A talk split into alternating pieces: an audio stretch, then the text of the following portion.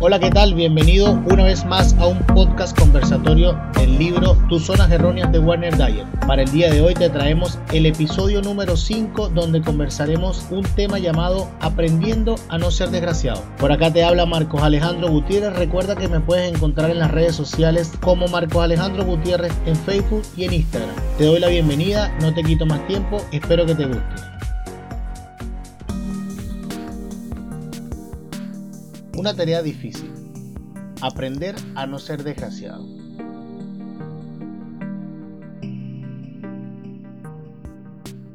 No es fácil cambiar el modo de pensar. Tú estás acostumbrado a cierto tipo de pensamientos y a sus consecuencias debilitantes. Hay necesidad de trabajar mucho para poder deshacerse de los hábitos de pensamiento que has asimilado hasta ahora.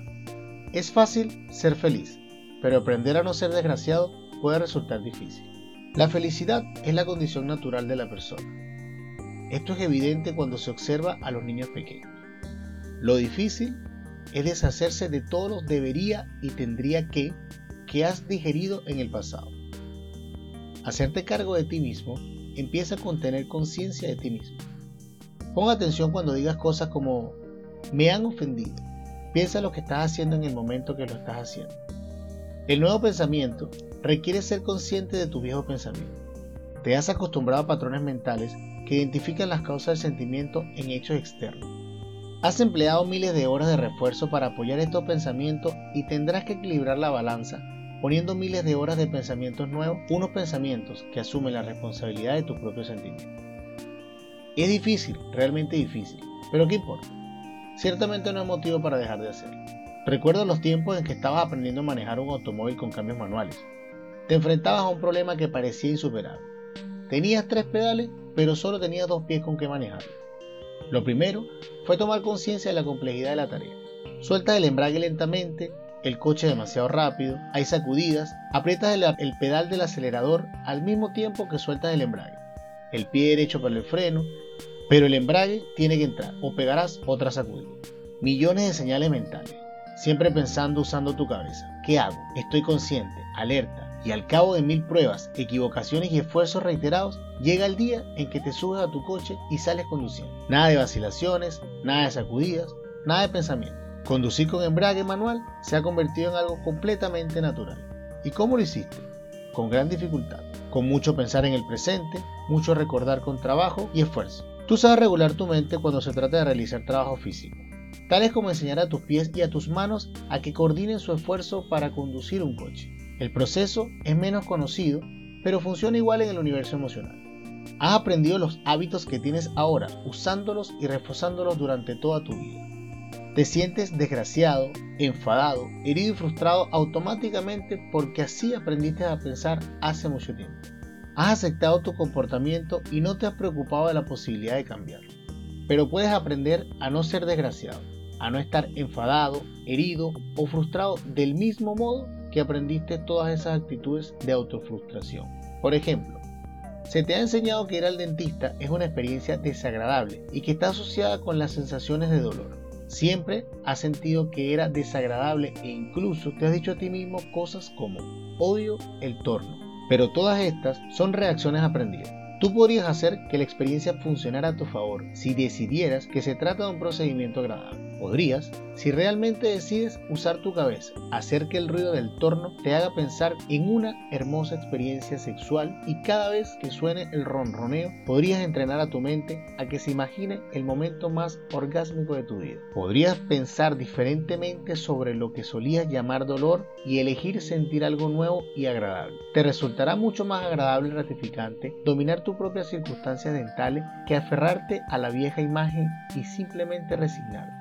Quizás te cueste creerlo. Puede que digas algo así como, yo puedo pensar en lo que quiera, pero igual me siento desgraciado cuando el dentista me mete el torno en la boca. Esto nos lleva de vuelta al embrague manual. ¿Cuándo creíste que podrías manejarlo? Un pensamiento se convierte en una certidumbre cuando lo elaboras, no cuando pruebas hacerlo una vez y luego tomas como pretexto tu falta de pericia o fracaso inicial para dejar de hacerlo.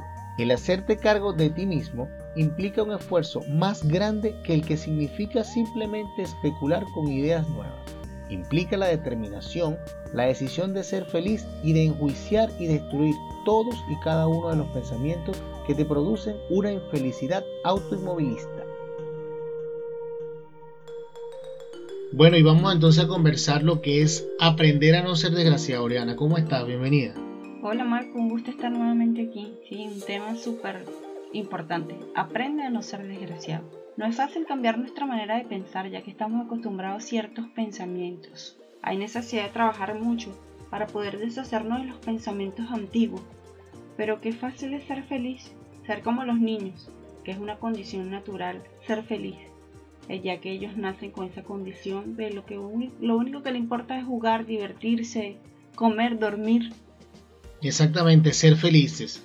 Ser feliz es una condición natural del ser humano, por eso podemos evidenciar a los niños en ese momento cuando no tienen preocupaciones, no tienen malestares, no tienen deudas, no tienen conflictos, problemas personales. Su único problema es divertirse, como bien tú lo citabas, Oriana. Sí, Marco, nosotros hemos pasado horas y horas de esfuerzo apoyando los pensamientos y tenemos que equilibrar la balanza poniendo miles de horas de pensamientos nuevos que asuman la responsabilidad de nuestros sentimientos. Exactamente, durante toda nuestra vida siempre hemos reforzado que lo que pensamos al día de hoy es la forma correcta en la que sentimos las cosas. Y lo que hemos conversado anteriormente, somos nosotros responsables de eso. Entonces obviamente tendremos que comenzar a cambiar esa forma de verlo y reforzarlo con el tiempo para poderlo convertir en un nuevo hábito. Acá en un párrafo del libro nos recuerda los tiempos donde aprendíamos a manejar, cuando nos enfrentábamos a un problema que parecía insuperable. Claro, teníamos tres pedales pero solamente dos pies con que manejarlo. Ese ejemplo de verdad que está bastante bueno porque es verdad, mira, cuando uno comienza a por primera vez a conducir un vehículo, uno dice, ¿qué voy a hacer? ¿no? Y empieza ese ataque mental tengo que estar pendiente del volante, tengo que pisar el embrague, tomar la palanca para poder colocar la velocidad que corresponde, sacar el embrague, apretar el acelerador sin olvidar el freno, empieza a corcoviar el auto. Ese ejemplo es magnífico y de verdad llega un momento en el que tú te montas en el auto, enciendes, avanzas y ni siquiera te das cuenta cómo lo hiciste. Puedes estar conversando con alguien, a pesar de que bueno, está prohibido por la ley, puedes ir hablando al teléfono, Puedes ir pendiente de cualquier otra cosa menos de lo que tanto esfuerzo te costó aprender a manejar tres pedales con solo dos pies. Así, Marco, así mismo funciona nuestro universo emocional. Hemos aprendido hábitos durante todo el tiempo, lo hemos puesto en práctica durante toda la vida. Nos sentimos enfadados, heridos, frustrados porque así de alguna manera lo aprendimos. Acá también hay un ejemplo que nos han enseñado que ir al dentista es una experiencia desagradable, dolorosa, porque solamente al escuchar lo que es el taladro del dentista nos lleva una sensación de dolor. Es lo primero que imaginamos, que nos va a doler, que va a ser traumática, esa reparación que nos puede hacer el odontólogo en ese momento. Pero solo nosotros tenemos la virtud de cambiar ese pensamiento convertirlo en una sensación que sea agradable, pensando en algo bonito, en vez de estar pensando, irnos atrás al pensamiento del ruido del taladro, podemos pensar en algo agradable y dejar ese pensamiento atrás. Claro, tratar de convertir la experiencia ontológica tal vez no en algo divertido, en algo fantasioso, pero sí de repente intentar que no sea traumático el solo escuchar el, el ruido del taladro, ¿no? Eso, sí, ese ejemplo de verdad está bastante explícito también. Bueno, y ya para cerrar, Oriana, podemos concluir entonces, el hacerte cargo de ti mismo implica un esfuerzo más grande que el que significa simplemente especular con ideas nuevas. Un pensamiento no se convierte en una sensación ni en una emoción si tú no lo has pensado. Solamente se convierte en sensación en el momento en el que tú lo construyes.